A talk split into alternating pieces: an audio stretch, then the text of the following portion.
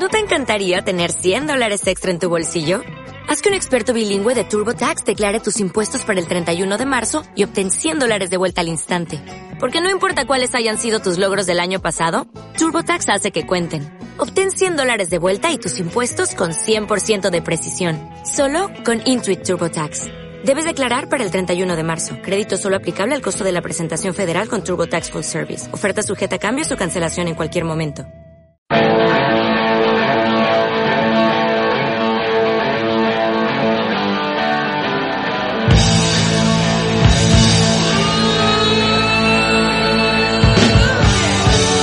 Tengo sentimientos encontrados, encontrados debajo del sofá. Tengo que limpiar más seguido.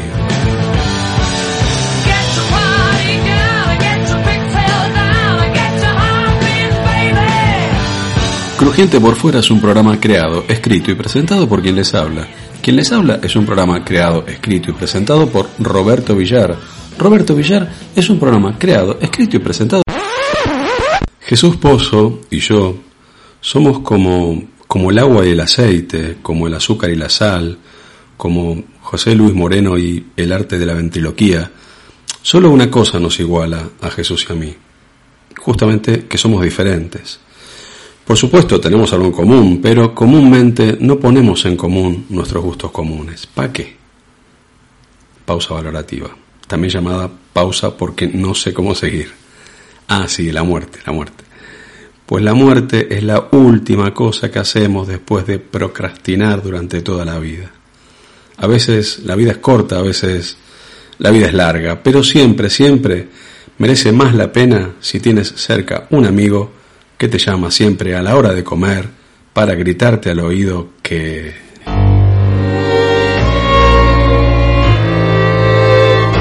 Vamos a morir todos.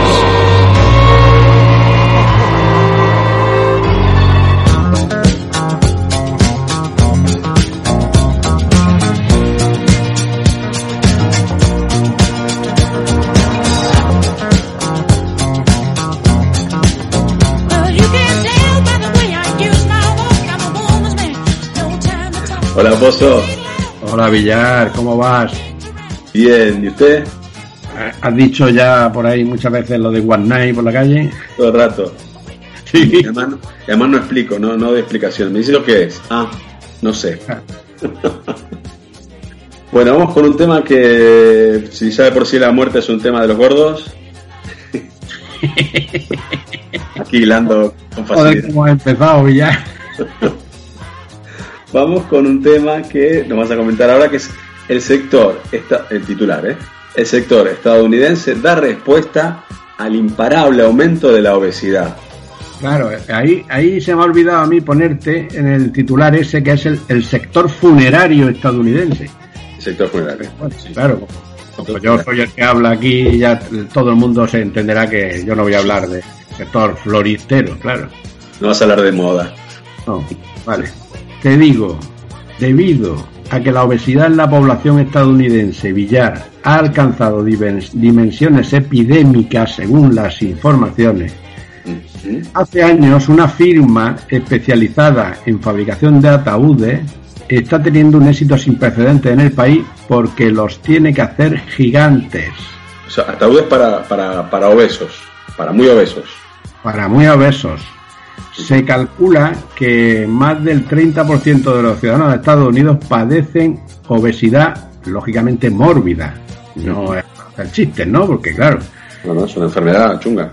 Claro, y entonces aparecen unos listos que montan hace ya hace ya tiempo, ¿eh? hace mucho tiempo, una empresa que se llama Goliath Caskets. No se podía llamar David Caskets, evidentemente, le tenía que llamar Goliath Caskets que esto se presta a todo tipo de, cachondeo con nuestro idioma, porque Goliath Casket eh, puede ser Goliath Casca. O sea, eh, vas a cascar y te vas a venir con Goliath a Indiana, donde está la empresa y donde se fabrican ataúdes especialmente diseñados para esa población obesa. Sí. ¿Cómo te quedas? Me quedo. Me quedo tan ancho, iba a decir, pero no, me quedo. Yo creo que da, lugar a que yo meta mucho la gamba y que sea muy incorrecto este tema. Pero es un tema chungo, lo sabemos. Y también curioso. Pero el que nos escucha sabe que nosotros intentamos ponerle un punto de humor a esto, porque, claro, estamos hablando de unos féretros, unos ataúdes, unos cajones, como decía en Argentina, Sí. cuyas medidas alcanzan, atención, los 120 por 243 centímetros. 120 por 243. Eh, sí, es, es este. De un metro 20 a 2,43. O sea, un Sí, metro estoy- 20 de ancho por 2,43 de largo, supongo. Yo estoy, estoy viendo las fotos que me mandaste y Sí. son ataúdes como para. O sea. se puede guardar la distancia interpersonal ahí. Entre dos caben perfectamente ahí. ¿eh? Eh, en algunos sitios pueden ser hasta un estudio para enanos, para Sí, pequeños. totalmente. Claro. Venga, abunda en la incorrección para nano. Sí, Venga. sí, hombre. eh, Es que eso de personas chiquititas me parece una gilipollez, pero bueno. Persona de baja estatura, ¿no? Sí, efectivamente, me parece una tontería, pero bueno. Y no creo que estemos eh, haciendo ningún mal. Eh, el caso es que están pre- previstos y preparados estos féretros de Goliath Casket para soportar hasta 450 kilos de peso. Claro. Estamos hablando de casi media tonelada, ¿eh? Sí, más, más que para una persona obesa, es como para. Bueno, joder. Son muchos kilos, 453 kilos. Claro, es que el- en la foto, fíjate, ahí se puede montar una persona un esto, ahí, ahí hay habitáculos japoneses de estos donde la gente Sí. compra o, o alquila esos que, que son como nicho que son mm, más pequeños que esto, pero un montón. Totalmente. Sí, sí, sí. Mira, ves tú, Eh, no tenía yo claro el, el día cuando se fundó esta empresa, pero fíjate, te decía que mucho tiempo. Pues se fundó en 1985, lo acabo de, de ver ahora. Y bueno, pues es un Y les ha ido muy bien porque, porque si la gente sigue, o sea, sigue, sigue habiendo tal nivel de obesidad, es que eh, Villar en Norteamérica, sobre- en Estados Unidos sobre todo, es que mm, comen muy mal y engordan mucho. sí. Eh, lo de las hamburguesas, lo de las pizzas, lo de las pastas permanentemente, eh, cerdo, es que eh, comen fatal y, están muy preocupados porque la salud pública del país se está resintiendo bastante. Hay algún dato que he visto donde hay estudios y estadísticas de universidades norteamericanas que prevén que pueda haber la mitad de norteamericanos obesos para el año 2030 que estamos a nueve años de esto, ¿eh? O sea que no sé si eh, habrán mejorado, habrán tal. Hombre, ahora que se fue Trump, ¿te acuerdas el tipo llevando la, la hamburguesa aquella al equipo de baloncesto fue o al equipo de fútbol? No me acuerdo. No sé, pero ahora cuando dijiste las hamburguesas, también, ahora que están incentivando a la gente, a los que no se quieren vacunar, con, con productos que ninguno es demasiado, o sea, o cerveza o hamburguesa o, O la bollería industrial, que eso es barbaridad. bollería industrial, sí. Claro, bueno. En fin, total, que es, es todo una desventaja para familias que tengan una persona obesa o varias obesas en su en su en su Pues sí. cubículo familiar, porque el precio de cada eh, chisme de estos son cuatro mil dólares, cuatro mil dólares, que vienen a ser unos 3.500 euros más o menos. Solo el ataúd, digamos, solo Solamente, claro, es una barbaridad, ¿eh? una pasta. Me imagino a la gente diciendo, bueno, antes de morirte, adelgaza porque si no, te vamos a, a dejar tirado. Claro, o te vamos a prom- eh, promocionar. Como hablaste en el programa anterior, exacto. Te vamos a, Es que le sale mucho más barato coger a- al familiar, meterlo en el chisme este que te, que te a 196 grados de temperatura bajo cero y que te quede en, en polvo, porque es que polvo, claro. es que a esto añádele Villar otro problema, que es que estos féretros no caben en los coches funerarios normales. Claro, claro, claro, claro. Hay que llevarlo en otro tipo de vehículo. Y otro más, si lo quiere incinerar, no hay hornos crematorios con abertura suficiente para meter este tipo de féretros. Claro, claro, no es verdad. Un problema tras otro. Es que efectivamente, ahí te, ahí te he enseñado, te he mandado las fotos, donde Sí. además, eh, que ti- tiene mucha gracia, los vendedores de los féretros, que serán de la empresa esta gigante, eh, Goliath Casca, los tíos sentados con una sonrisa sibilina y diciendo, venid aquí, amigos, venid aquí. Nos estamos forrando, seguir engordando. Sí, sí, sí. En fin. Pues este es un problema bastante grave que existe. Mm, Aquí en España ha habido varios casos de personas obesas que han tenido que enterrarse en, eh, perdón, han tenido que, que transportarse en unos féretros, eh, aquí se llaman tumbones, que de ahí viene la palabra que te proponía después, tumbones.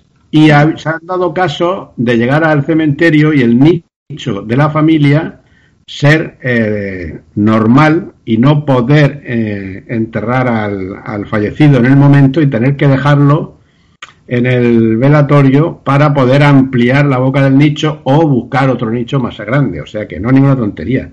Hay cementerios, es verdad que ya modernos, que están haciendo los nichos el doble de grandes de los tradicionales. Uno de ellos es el de Elche Nuevo. El cementerio de Elche Nuevo, por ejemplo, tiene unos, nichos que están previstos para meter dos féretros, pero que en realidad están también previstos para meter un féretro grande de una persona obesa. O sea que esto es más problemático de lo que nos podamos creer. Además, aquí el problema, sin llegar a ser el de Estados Unidos, también es con el tema de la obesidad, eh, también está creciendo, digamos. No, no tengo Sí, sí. estadísticas ni mucho, pero vamos, se, ve, digamos, que, que, que es un problema de salud pública grande, ¿no? Pre- pregúntale a McDonald's y a la otra, ¿cómo se llama la otra? La- y al chicken ese y al, Sí, al Kentucky. y al Kentucky tal, o lo que sea. Bueno, O sea que esta palabra tumbón, tumbonas, perdón, tumbones, me has dicho, ¿no? En plural. en el sector funerario, Sí. Al féretro de tamaño eh, distinto a los demás y de más eh, tamaño se le llama tumbón. ¿De dónde viene tumbón? No, no, no, no existe. O sea, tú te vas al diccionario de nuestra Real Academia y no existe esa definición de tumbón féretro de grandes dimensiones. Lo que existe es un coche tumbón o un cofre cuya tapa tiene forma de cubierta de tumba. Ah, O sea, el tumbón sería eh, la tapa de, de un cofre que tenga una forma de tumba. Esto de estrechito por un lado y que se amplía hacia la cabeza, ¿no? sí, sí, sí. Pero no existe, sin embargo, esta palabra como la se usa en el sector funerario, ¿no? Ajá. Y luego, bueno, hay otras acepciones para el tumbón, que es el, el disimulado, el socarrón, el perezoso holgazán. ¿Podríamos hacer sinónimo al tumbón de One Night? Pues no lo sé. Podríamos ir cerca por los perezosos holgazán. Bueno, era un tumbón One Night. Recordemos que lo de One Night viene porque en el programa anterior nos hablaste de esta definición de One Night, Night, Claro. que era una palabra extraña que no sabemos muy bien de dónde tal, pero que se usaste mucho y seguís usando y se sigue usando por ahí, por el Claro. sur. El que tenga el que tenga interés en saber qué es One Night o por qué hablamos tanto de One Night que vaya al podcast y se descargue el mejor programa de podcast del siglo XXI que se llama por fuera. Y ahí está One Night en el número no sé qué. En, el, en, la anteri- en la anterior intervención tuya en el podcast. la intervención mía este que no sabemos qué número es. Bueno. No sabemos. Luego, y ya como última acepción de tumbón, evidentemente, es el masculino de la tumbona, La tumbona. que es, como dice la Real Academia, una silla con largo respaldo y con tijera que permite inclinarse en ángulos muy abiertos. Claro, es una tumbona, muy bien. Bien definido esta gente. Me, me encantan las definiciones de la Real Academia. ¿eh? Esto era el tumbón. El tumbón. Bueno, todo, todo tiene, tiende a, a estar tumbado, digamos. El tumbón, el, los- lo- el tumbón del cofre con tapa de cubierta de tumba, el- la definición de perezoso, holgazán, es un poco ahí tirado en el sofá. Sí. Tiende a la horizontalidad, todas las definiciones, digamos.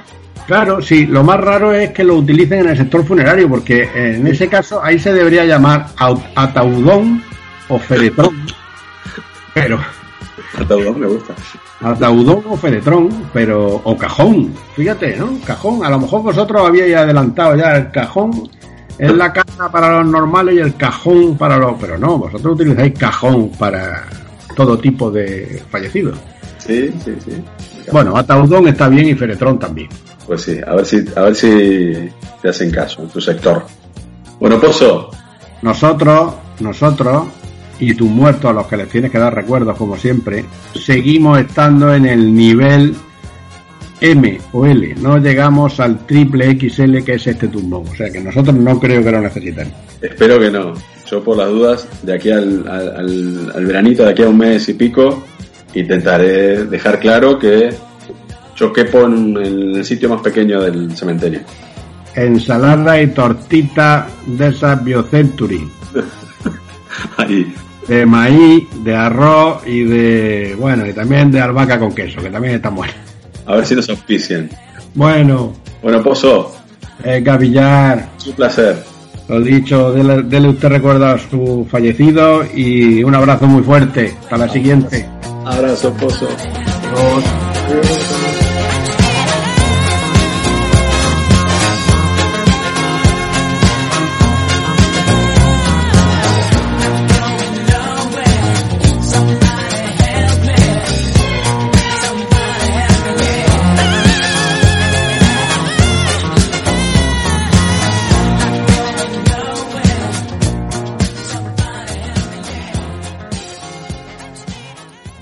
Walkie y Talkie. Talque llamando a Walkie, Talque llamando a Walkie. Hola Talque, ¿cómo te va? Cambio. Bien, me va bien. Lo que pasa es que no quiero perder contacto, ¿sabes? Por eso te llamo, porque no quiero perder el contacto. Pero si hablamos 22 veces al día, eh, Talqui, ¿qué me estás contando? Walkie, por favor. ¿Cómo vamos a perder el contacto tú y yo si somos, si somos uña, uña y carne, como se suele decir? Cambio. Bueno, bueno, uña y carne no sé yo, ¿eh? No sé yo porque últimamente te noto un poco distante, Walkie. Cambio. Distante, pero sí, pero si vivimos, si vivimos enfrentados, si te estoy viendo desde el balcón, Walkie, ¿qué me estás contando? Que si habla un poquito más alto, no necesitamos eh, comunicarnos a través de los interfonos estos raros, modernos, Talki, por favor, ¿qué me estás contando? Cambio. Sí, bueno, eso es lo que se dice, no lo que se suele decir. Sí, estamos en contacto, estamos en contacto. Pero eso es como una fórmula, una fórmula hecha, una, una frase ya preparada, ¿no? Yo creo que, que, que ten- tendríamos que definir la relación de una vez por todas. Está aquí. La relación, otra vez estamos con la relación con las etiquetas, Talki, otra vez las etiquetas, Walkie, Talki, por favor. ¿Qué más da lo que seamos? Somos seres humanos, yo un poquito más, vale, Talki, pero, pero somos seres humanos en definitiva. Cambio. Sí, pero yo necesito, no son etiquetas, yo necesito, necesito saber, saber el género, el género, Talki, es el, el tema es el género, Talki, a ver si nos enteramos, nos damos por una vez por todas, Talki, Walkie, por favor, te lo pido. El género, ya te dije, a mí me gusta el poplín y el tergal. ¿Qué pasa? ¿Qué más da el género? A vos te gusta un género, a mí me gusta el otro, Walkie. Bueno, ¿y qué, ¿Y qué problema hay? Talki, por favor, cambio. Es importante el género. No me vengas como de meses del tergal y de nada. Por favor, ¿qué somos? ¿Somos novios? ¿Somos amigas? ¿Qué somos? ¿Somos parásitos humanos en una sociedad descerebrada? ¿Qué somos? ¿Qué somos? Eh, Talki, por favor, es una, es una pregunta fácil. Por favor, te lo ruego.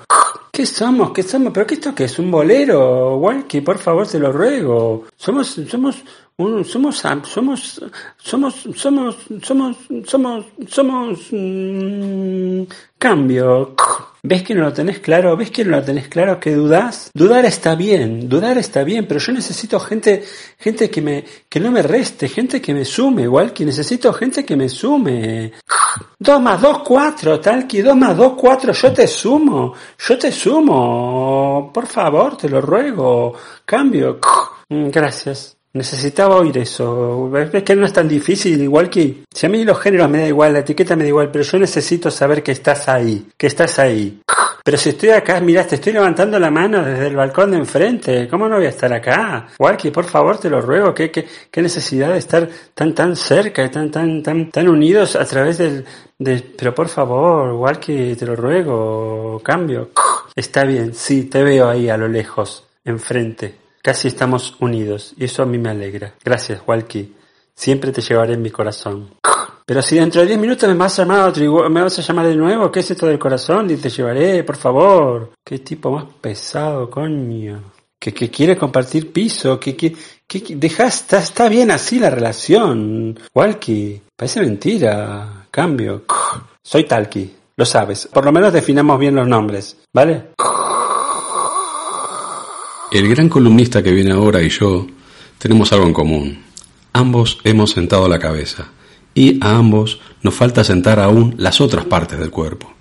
Creemos que ese equilibrio entre perder la cabeza y no perderla del todo, entre tener en cuenta que un tobillo o una pestaña pueden servirnos para nada o para casi todo, entre olvidar rápidamente esta presentación y escuchar y volver a escuchar la columna de Daniel Ceseña, que pesará en cuanto yo cierre el pico, ese equilibrio, digo, es lo que nos desequilibra felizmente la vida. Podéis no estar de acuerdo, claro, o podéis incluso no haber entendido nada de todo lo que acabo de decir.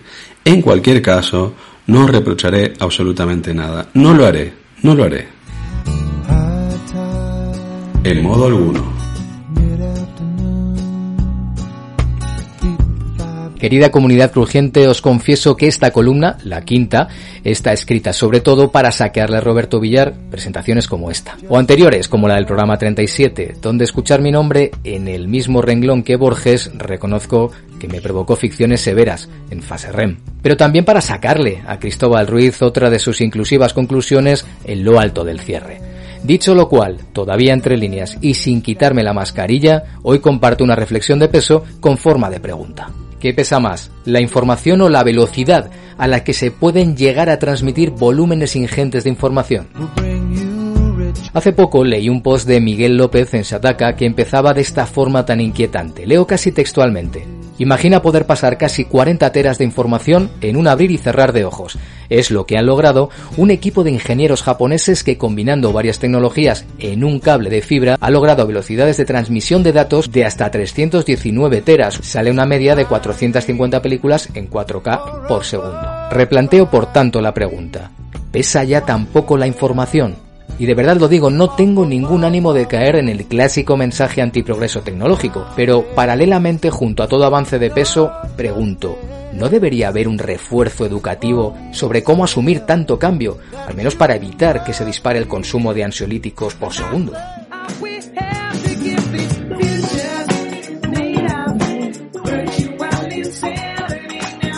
En este tema, Virtual Insanity, Jamiroquai se despacha a gusto contra el descontrol, contra la locura virtual. Os recomiendo que recuperéis su videoclip en YouTube.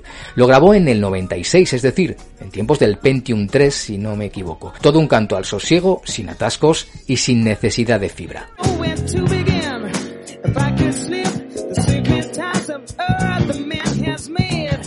Y volviendo al peso de la información, junto a los plásticos de los océanos y la basura espacial, la red se sigue llenando de ruinas. ¿Os habéis parado a pensar en la cantidad de enlaces a noticias, páginas, textos con contenido de peso, historias, etcétera, que hay flotando por internet? Por ejemplo, según Massable existen más de 1.700 millones de páginas web en el mundo y la mayoría están muertas. Más concretamente, un 99% se pueden calificar como zombies. Esto en cuanto al abandonado, lo muerto. Pero en el mundo de las publicaciones vivas, en tiempo real, como Twitter, en un mismo espacio podemos leer, podemos ver los diferentes pesos de la palabra libertad, por ejemplo la que le dan desde la exigencia máxima los indignados amantes del botellón en tiempos de pandemia. E insisto, en el mismo espacio, pero un poco más abajo, podemos tener acceso al famoso discurso de Manuel Azaña del 18 de julio de 1938, recuperado y compartido en redes por televisión española, que terminaba con paz, piedad y perdón. Una grabación que, por cierto, conservó la viuda del presidente de la Segunda República Española y que un anónimo entregó a la Embajada de México. En definitiva, libertad entendida para contagiar con alegría y libertad para sobrevivir a una dictadura inminente. Y todo ni en 10 megas de distancia. ¿Cuál es, por tanto, el peso de la información? ¿Cuánto mide la inconsciencia? Me voy, os dejo con un tema de los Rubinos, Power Pop, para invitar sencillamente a escuchar, a mirar. Hasta la próxima. Peekaboo, I'm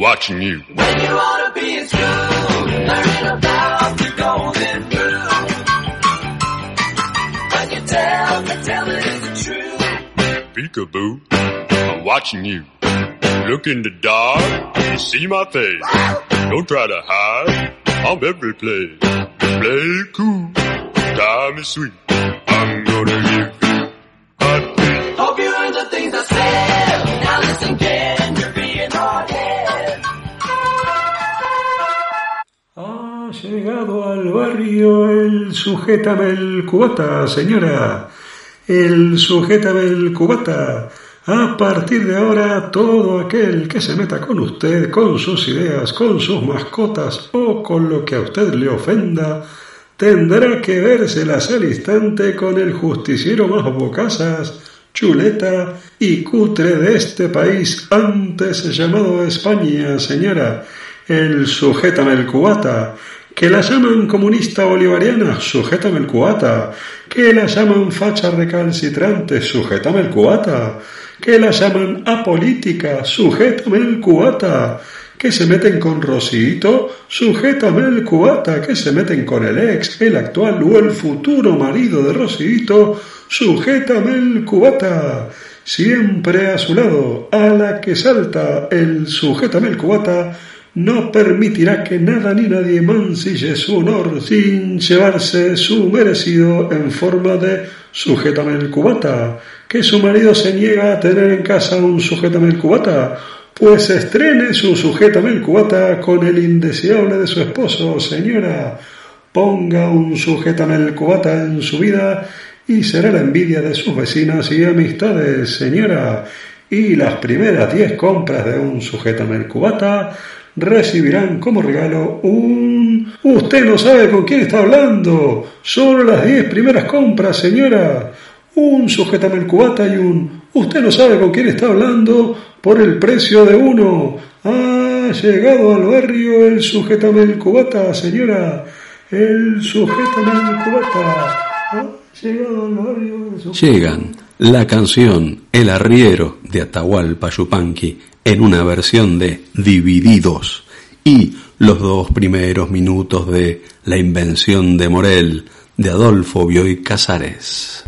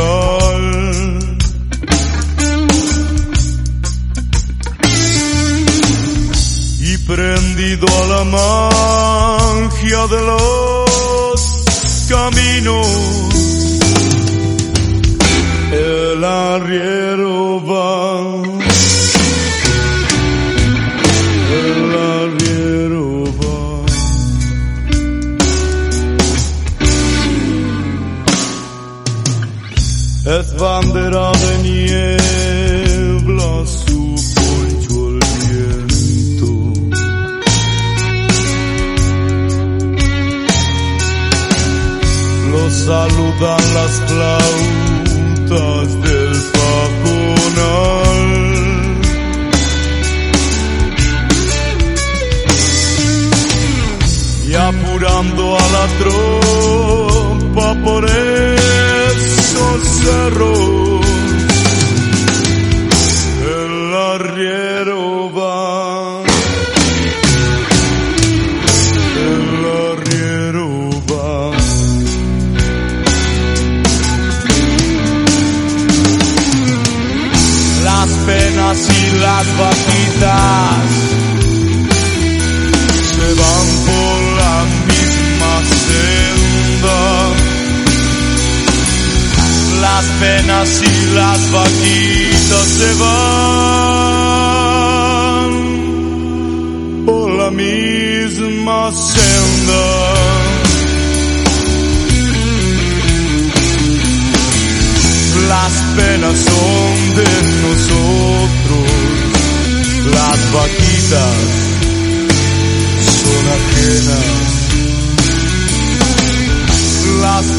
son de nosotros, las vaquitas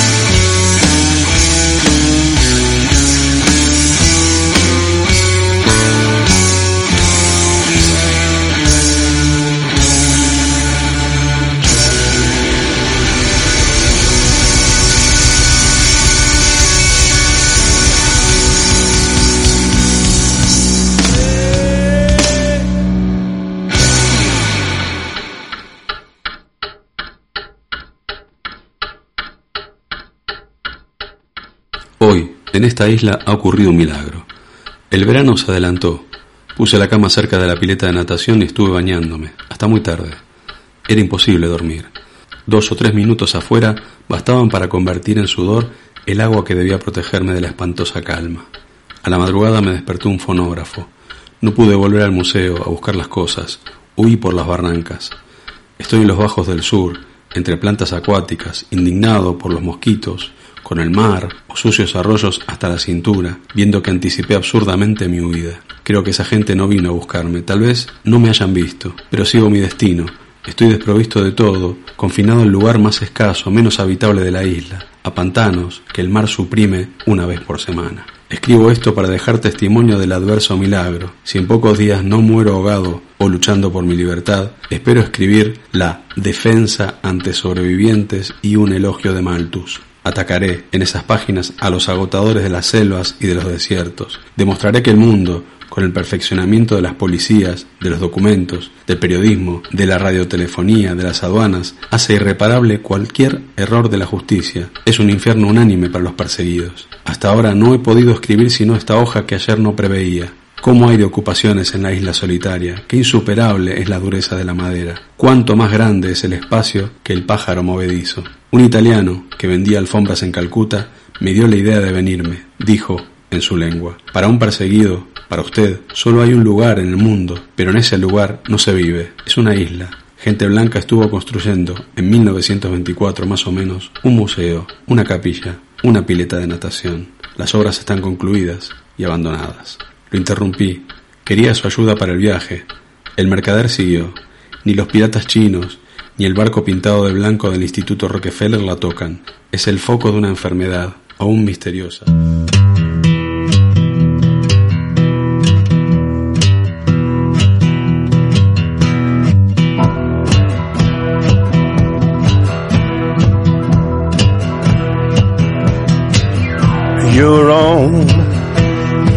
Personal Jesus. Una última cosita te quiero decir. Tuve una idea tan genial, pero tan genial, que la olvidé enseguida para no presumir. ¿Vale? Your own personal Jesus. Someone to hear your prayers, someone who's there.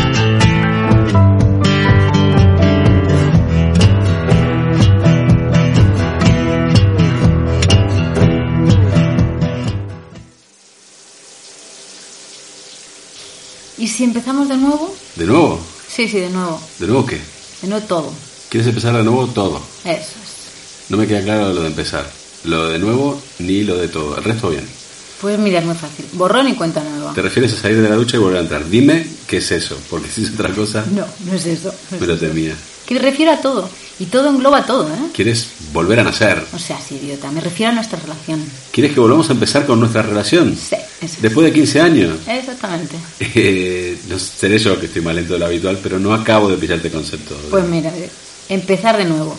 Por ejemplo, encontrarnos por primera vez en el trabajo. ¿te Ya no trabajo ahí. Ir al bar aquel que Cerró. Quedar en el Reina Sofía al día siguiente. No fuiste, me dejaste plantado. Mira, pues eso, repetir. ¿Quieres dejarme plantado por segunda vez en la Arena Sofía 15 años después? Claro, repetir ahora lo que ya vivimos. Tú imagínate, es como si fuera vivir una aventura, un viaje al pasado, no sé. A lo mejor es un efecto de la segunda dosis de la vacuna. Buah. Después de la primera te dolió un poquito el brazo y después de la segunda, en cambio, te volviste completamente loca. Eso es un no. Es que no entiendo para qué haríamos una cosa No así. sé, pues para hacer algo distinto, para darle un giro a nuestra vida, romper la rutina, no sé. Y para romper la rutina no podríamos, no sé, limitarnos a bañarnos desnudos, si quieres, en el estanque de El retiro. estanque del retiro, pero esto, esto es absurdo, yo no, No, me, lo, no me tuyo, baño, ¿no? lo tuyo, en cambio, tiene toda la lógica del mundo. ¿A que sí? ¿Te lo vas a pensar? Sí, cariño. Lo voy a pensar. Voy a pensar a ver a quién hay que demandar por los efectos secundarios de la vacuna. Muy gracioso. Pues nada, seguimos con la misma rutina, me parece bien. Ahora te digo una cosa, ¿eh? después no me vengas con lo de siempre. Que si me aburro, que si siempre hacemos lo mismo, que si otra vez al mismo sitio, si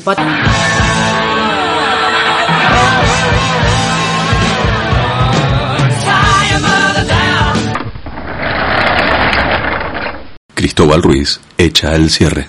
Bueno, siempre pensé que si la Tierra es redonda, los ataúdes deberían venir de fábrica con algo de curvatura.